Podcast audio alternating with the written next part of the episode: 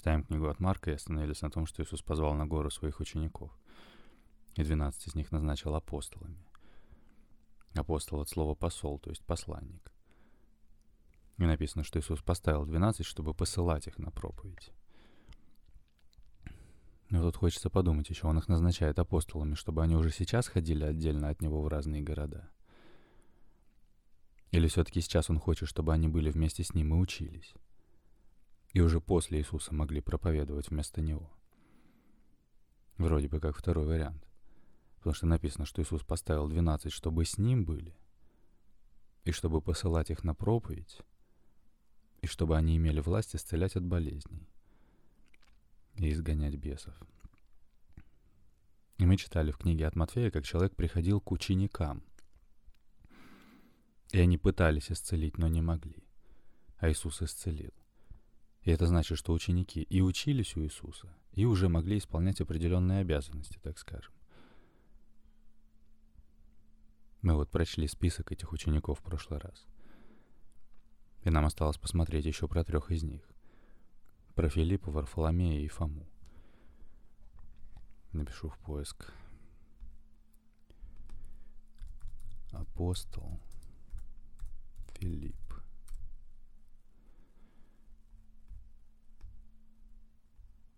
Филипп из Вифсаиды. Один из двенадцати учеников апостолов Иисуса Христа. Евангелие от Иоанна сообщает, что Филипп был родом из Вифсаиды – из одного города с апостолами Андреем и Петром, и призван за ними третьим. Филипп привел к Иисусу Варфоломея. Интересно, то есть Варфоломей один из учеников. Это был знакомый Филиппа, другого из учеников. И оба они были из того же города, из которого были Симон, Петр и Андрей, который был учеником Иоанна Крестителя и первым узнал об Иисусе. Дальше существует гностический апокриф Евангелия от Филиппа, а также апокрифический текст Деяния Филиппа. Нажму на слово апокриф, посмотрим еще раз, чтобы точно. Апокриф. От древнегреческого апо. Приставка со значением прошлого и крифа скриптос, скрытый, сокровенной тайной. Произведение религиозной литературы – не включенная в канон церковью, а ветхозаветный апокриф иудейской синагогой. Под апокрифами понимаются произведения, не входящие в состав Ветхого и Нового Заветов. В иудаизме термином апокрифа именуются так называемые неканонические или второканонические книги, входящие в состав Ветхого Завета в православии и католицизме – но не входящие в еврейскую Библию. Напомню еще раз, что слово «Библия» проще понять, если вспомнить простое слово «библиотека». И это сейчас есть христианство и Новый Завет. А когда Иисус жил, Библия была тем, что сейчас называется Ветхий Завет. Вернее, еврейская Библия называется Танах. И вот книги, которых сегодня в Танахе нет, но которые есть в Ветхом Завете, для евреев являются апокрифами. И также, видимо, и про Новый Завет. Есть книги, которые признаны каноническими от слова «канон», то есть они официально считаются правильными и не подлежащими пересмотру. Как эталон измерения, например, мы официально признаем, что метр — это вот столько. А другие тексты, которые не вошли в этот состав, считаются апокрифами. Однако, написано, содержание апокрифов часто становилось священным преданием — мы уже знаем, что есть священное писание, то есть Библия. А есть священное предание, которое может включать множество книг помимо Библии. Например, толкования или исторические данные и так далее. Как у евреев есть Танах, то есть Библия, а есть Талмуд. Это как бы свод правил и основ самой религии. Так и вот, мы прочли – что апокриф — это как бы скрытый текст, который не вошел в основную Библию, произведение религиозной литературы, не включенное в канон церковью, а ветхозаветный апокриф иудейской синагогой. И вот мы пришли, что существует гностический апокриф Евангелия от Филиппа, а также апокрифический текст Деяния Филиппа. Причем интересно, что Google переводчик с греческого на русский переводит слово апокриф как эзотерический. Если посмотреть в поиске эзотерика,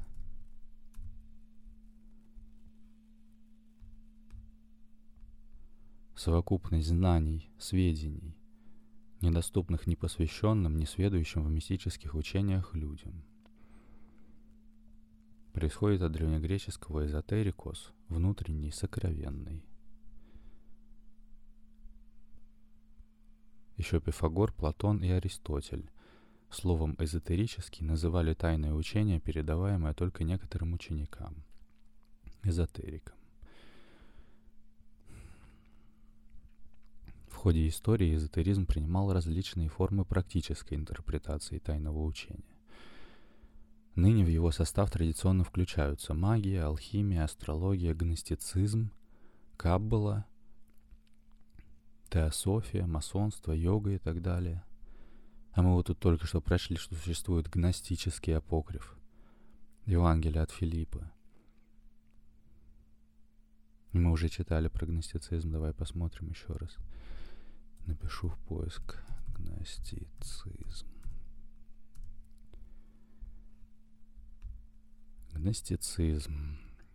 От древнегреческого гностикос, обладающий знанием. Последователи гностицизма ставили личное духовное знание, гнозис, выше ортодоксальных учений, традиций и авторитета традиционных религиозных институтов собрание религиозных идей и систем, возникших в конце первого века нашей эры, среди иудейских и ранних христианских сект. Гностические сочинения были широко распространены среди определенных христианских групп в Средиземноморском мире примерно до II века, когда отцы ранней церкви объявили их ересью. Попытки уничтожить эти тексты оказались во многом успешными, в результате чего сохранилось очень мало сочинений гностических теологов. Тем не менее, ранние гностические учителя считали свои верования соответствующими христианству. Лично я не знаю, что там за учение, я ничего не могу насчет него сказать. Ну просто вот мы нашли, что существует гностический апокриф, Евангелие от Филиппа. И посмотрели, что это значит – и тут вот написано дальше, что интерес к гностицизму возродился после открытия в 1945 году египетской библиотеки Наг-Хамади, собрания редких ранних христианских и гностических текстов, включая Евангелие от Фомы и апокриф Иоанна. То есть еще и некое Евангелие от Фомы есть, тоже ученика Иисуса, хотя в Библии этой книги нет. Апокрифы как Нового, так и Ветхого Заветов являются запрещенными для чтения в церкви. Клириков, которые используют их для чтения в храме, христианская церковь лишает сана. То есть в церкви нельзя учить по апокрифам, я так понимаю, и это понятно, раз они не вошли в состав Библии. Клирики, если открыть. Общее название священнослужителей или церковнослужителей православной церкви различают высших клириков, священнослужителей и низших церковнослужителей. Высшие клирики получают благодать священства через хератонию, рукоположение в алтаре. Низшие клирики поставляются на свое служение через херотесию, возложение руки епископа вне алтаря, в храме.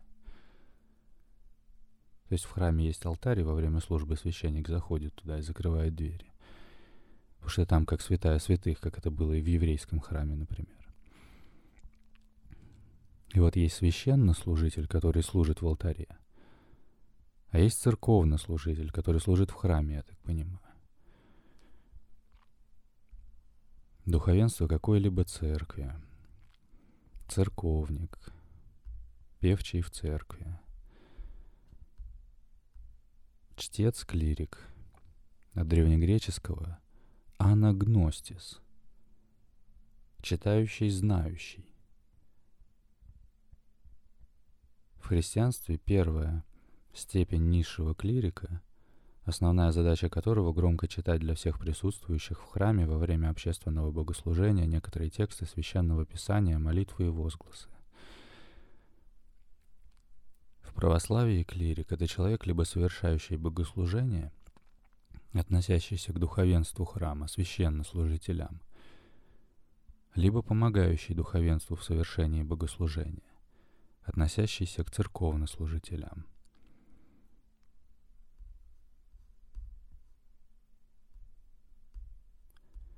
Клир, клирик, от древнегреческого клирус, духовенство.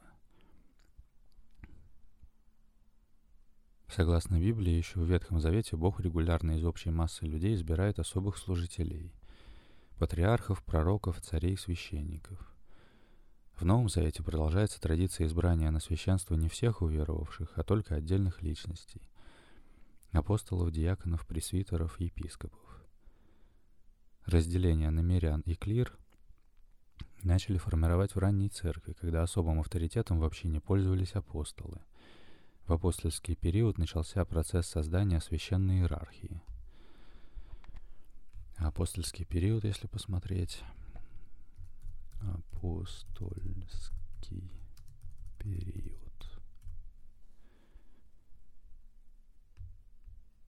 Раннее христианство. Период истории христианства от возникновения христианства, примерно в начале 30-х годов первого века – до Первого Никейского собора. Собор церкви, созванный римским императором Константином I, состоялся в июне 325 года в городе Никее. собор или синод, от древнегреческого «синодус» — собрание, собор — собрание наиболее влиятельных представителей церкви для обсуждения и разрешения вопросов устройства, управления и дисциплины вероисповедных христианских обществ. То есть первый Никейский собор, можно сказать, был первым собранием насчет основания христианства. Это было в 325 году нашей эры. А вот написано, что термин «раннее христианство» иногда употребляется в смысле христианства апостольского века – то есть период от смерти Иисуса. Ему было около 30 лет, до первого собора в 325 году. То есть прошло 300 лет. А это много. Не так давно отмечали 300 лет Санкт-Петербургу, например. То есть 300 лет назад там был Петр Первый на болоте. Улицы делали из булыжников и ездили в каретах на лошадях. А через 300 лет там вон парк, магазины, автомобили ездят. И люди платят картами. И сидят в айфонах. И мы прочитали, что разделение на мирян и клир начали формировать в ранней церкви. В апостольский период начался процесс создания священной иерархии. Вот в эти 300 лет, после которых собрался собор – вот еще написано, существует мнение, что называть раннее христианство отдельной религиозной традицией некорректно, поскольку до середины II века движение последователей Иисуса считалось одним из направлений иудаизма. То есть я так понимаю, что первые 150 лет учение Иисуса считалось одним из течений в еврейской религии, а не отдельной религии христианством. Но мы вообще читали про учеников.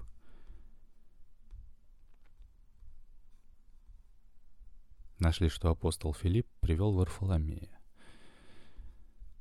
Давай посмотрим тоже, напишу в поиск. Апостол Варфоломей.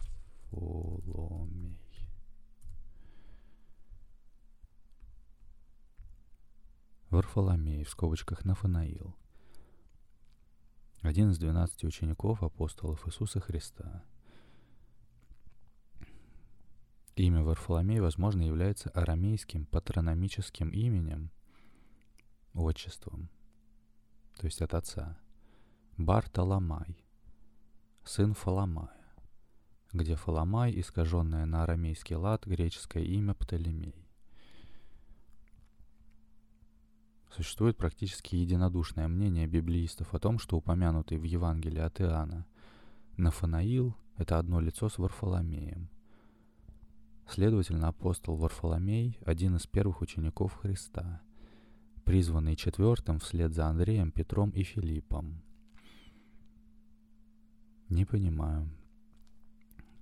Мы читали тут в книге от Марка, и до этого в книге от Матфея, что Иисус встретил Симона и Андрея, а затем Иакова и Иоанна. Лично я понимал это так, что они были первыми из учеников. А тут сейчас получается, что третьим и четвертым учениками были Филипп и Варфоломей. Если считать, что ученик по имени Варфоломей — это тот, кто в книге от назван именем Нафанаил. Как, допустим, мы тут в книге от Марка читали, что ученик по имени Матфей назван был именем Левий.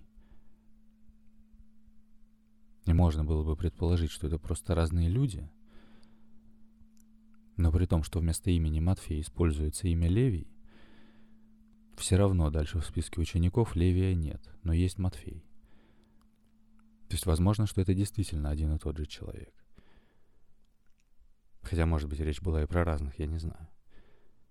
Потому что теоретически в сюжете могло быть сказано, что Иисус позвал в ученики сборщика налогов по имени Левий. Но не факт, что он потом стал одним из двенадцати. Написано, Иисус позвал, кого хотел, и поставил из них двенадцать. В том числе Матфея. Филиппа, вот, Варфоломея и так далее, о которых мы в этой книге еще вообще ничего не читали и первый раз видим эти имена. То есть они не были в сюжете, а приводятся просто списком. И опять же, я не священник и не религиовед. Я только лишь изучаю вопрос, но возможно, что этот список учеников и не связан с каждым из сюжетов, я не знаю. Просто, например, про Симона Петра и про Андрея. Вроде как мы понимаем, что было сказано в сюжете, как Иисус встретил их у моря, ибо они были рыболовы. Или про Иакова и Иоанна тоже мы читали, как они оставили лодку с отцом и пошли за Иисусом. И про этих четырех учеников в списке 12 вроде бы понятно. Их имена не путаются. Но про большинство учеников в сюжете вообще ничего не говорилось. Просто имена тут перечислены. А у некоторых они еще и не совпадают, так сказать, могут отличаться. То есть в сюжете был Левий, например, а в списке это Матфей. Если это один и тот же человек. Или вон мы прочли, что в другой книге в сюжете будет Нафанаил, а тут это Варфоломей. Опять же, если это один и тот же человек и так далее. Но возможно, конечно, что это либо двойные имена, либо имена по отцу, либо еще что-то. Как мы читали, например, что Иисус упоминает место из Библии и называет священника именем Авиафар, а в Библии, в том месте, которое Иисус упоминает, он написан как Ахимелех. И мы тоже читали, что это двойное имя по отцу или как-то так, я уже точно не помню. Но, в общем, до этого момента, который мы сейчас читаем, Иисус набрал учеников — и только сейчас он часть из них как бы вводит в должность, так скажем. Готовит теперь и их отправлять в города, чтобы учили. Написано, чтобы посылать их на проповедь. То есть получается, что помимо 12 было и множество других учеников. Ведь Иисус затем и пришел, чтобы проповедовать и учить. Были и другие люди, которые за Иисусом постоянно следовали, в том числе и женщины, например. Но 12 вот Иисус назначил как бы официальными представителями, так скажем назначил апостолами. Но опять же, я уточню, что я говорю только как я это понимаю. Еще раз с 13 стиха. Потом взошел на гору и позвал к себе, кого сам хотел, и пришли к нему. И поставил из них двенадцать, чтобы с ним были, и чтобы посылать их на проповедь, и чтобы они имели власть исцелять от болезней и изгонять бесов. То есть Иисус их научил своему знанию и дал им как бы официальное право этим заниматься, так сказать. А вернее, даже, наверное, он их избрал как раз для этого. Чтобы с ним были. И чтобы отправлять их на проповедь. И чтобы они имели власть исцелять и так далее. То есть для того, чтобы научить. Поставил Симона, нарекший ему имя Петр. Иакова Завидеева и Иоанна, брата Иакова, нарекшие им имена Воанергес, то есть сыны Громова. Андрея, Филиппа, Варфоломея, Матфея, Фому, Якова Алфеева, Фадея, Симона Канонита Иуду Искариотского, который и предал его. Про Варфоломея еще не дочитали.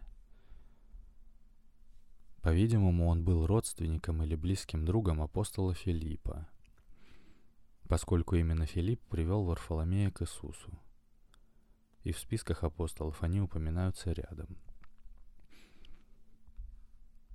В сцене призвания Нафанаила Варфоломея он произносит знаменитую фразу «Из Назарета может ли быть что доброе?» Иисус был из Назарета. Иисус, увидев его, говорит о нем, «Вот подлинный израильтянин, в котором нет лукавства».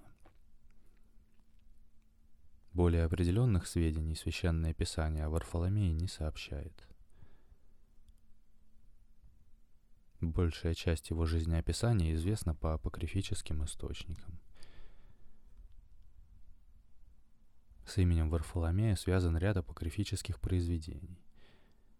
Евангелие апостола Варфоломея или Вопросы Варфоломея, оригинал на греческом, Евангелие Варфоломея или книга о воскресении Иисуса Христа апостола Варфоломея на коптском языке, Деяния апостолов Андрея и Варфоломея в городе Парфян на коптском, арабском, эфиопском и греческом языках, Деяния апостола Варфоломея на коптском – мученичество апостола Варфоломея на латыни и армянском. Апокалипсис апостола Варфоломея. Откровение Варфоломея. Ого. Ну окей, давай еще про Фому посмотрим. Напишу в поиск апостол Фома. Фома. От иврита Тома и Ехуда. От греческого Томас, иначе, иначе называемый Близнец. Один из двенадцати учеников апостолов Иисуса Христа. Святого апостола Фому на самом деле звали Иуда. И был он родом из галилейского города Пансады. Пансады. Фома — его прозвище, которое по-арамейски значит «близнец». Известный фразеологизм «Фома неверующий», который употребляют для именования человека, которого сложно в чем-либо убедить, связан с одним из эпизодов Евангелия от Иоанна. Апостол Фома не смог поверить в воскресение Христова до тех пор, пока своими глазами не увидел Христа воскресшим. Имя Фома имеет еврейское происхождение и означает «близнец». Эта расшифровка его имени указана в, в Евангелии от Иоанна в главе 11, стих 16. Тогда Фома, иначе называемый близнец, сказал ученикам, «Пойдем, и мы умрем с ним». Греческий вариант его имени – Дидимос. Вроде бы только что был Томас по-гречески. А теперь Дидимос. Давай посмотрим, как в оригинале на греческом написано. Открою сайт bible.by. И здесь найду в книге от Иоанна главу 11, стих 16. Тогда Фома, иначе называемый Близнец, сказал ученикам, пойдем и мы умрем с ним. Тут есть дословный перевод. Сказал и так Фома, называемый близнец, соученикам. Идемте и мы, чтобы мы умерли с ним. Наверное, с Иисусом. Потому что речь о том, что Иисус хотел пойти в Иерусалим, а там его уже хотели убить. Но суть в том, что имя Фома тут написано по-гречески как Томас, а потом указано называемый близнец. Его слово «близнец» написано по-гречески как «дидимос», то есть Фома, называемый Дидимос. И слово или имя Дидимос означало «близнец», как и имя Петра означало «камень», например, хотя изначально имя Петра было Симон, но Иисус назвал его Петром. Или как мы находили, что другой Симон, тоже ученик Иисуса. На греческом языке его называли Зелот, а по-еврейски Канонит, потому что оба слова в переводе означали «ревнитель». И вот написано как раз греческое слово «дидимос» и древнееврейское «фома» означают «близнец». По одному древнему преданию, родной брат Иисуса, как ранее замечено, близнец Христов. Это что ли брат Иисуса от одного отца, но от другой матери? Мы читали в книге от Матфея, что у Иисуса были братья Яков и Иосий, и Симон и Иуда. Но не очень понятно, кто они. То ли они ученики Иисуса, то ли не ученики. То ли они двоюродные братья Иисуса, то ли сводные – но получается, что, возможно, братом Иисуса был не тот Иуда, который Фадей, а тот Иуда, который Дидимос. Давай еще раз про Фадея посмотрим тоже. Напишу в, пост, в поиск. Апостол Фадей.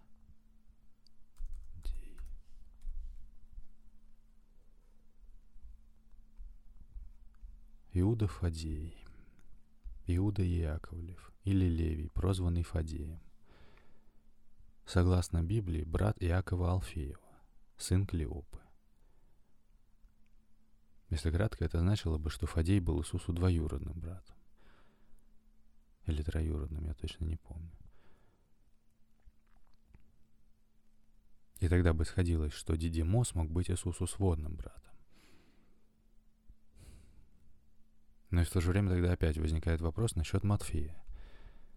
Потому что тут указано, что Фадей был сыном Клеопы.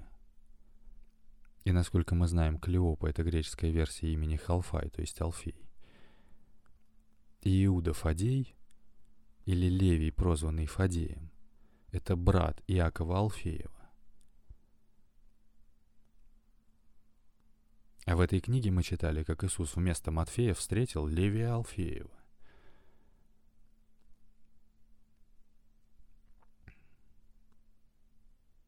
Я на минуточку подумал, что это просто мог быть Фадея, а не Матфей. Но я вот уже вижу, что у Фадея имя Левий написано через два В и букву Е. А у Левия Алфеева имя было написано через одно В и букву И. Может быть, это два разных человека. Но просто тогда получается, что Левий Алфеев — это Матфей, а Леввей Алфеев — это Фадей. И они, получается, оба являются братьями Иакову Алфееву. Если я правильно понимаю.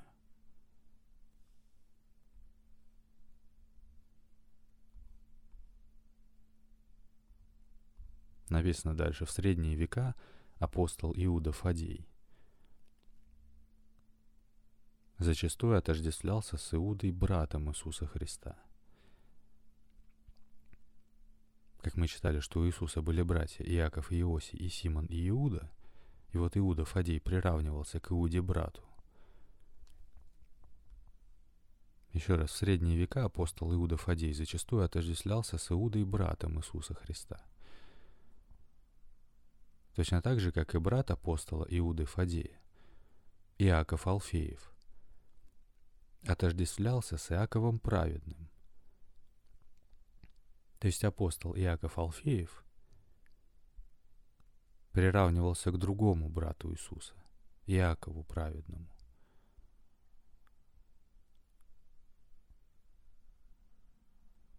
Сейчас большинство библеистов полагают апостола Иуду Фадея и Иуду брата Господня разными лицами.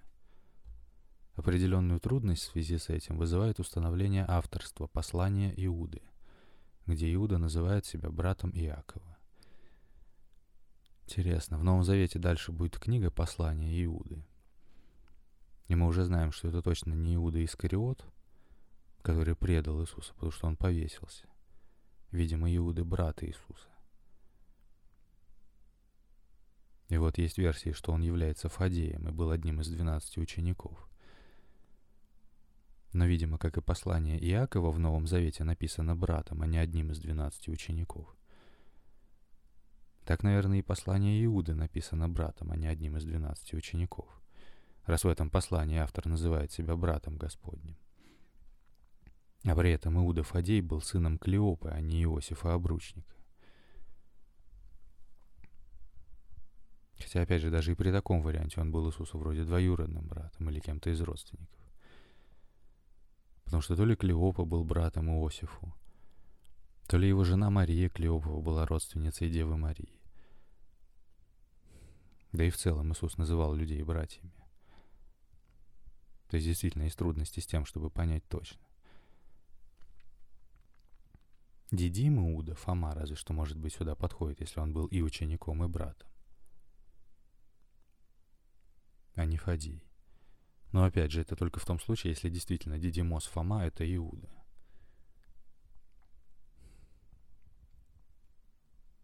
Давай сейчас сделаем перерыв, продолжим в следующий раз. Сохрани себе это подкаст «Новый завет для пытливых». И помните, что тьма — это просто отсутствие света. И она может только делать так, чтобы вы сами в себе решили источник света притушить. А получается, нужно лишь только не тухнуть. Бог любит вас.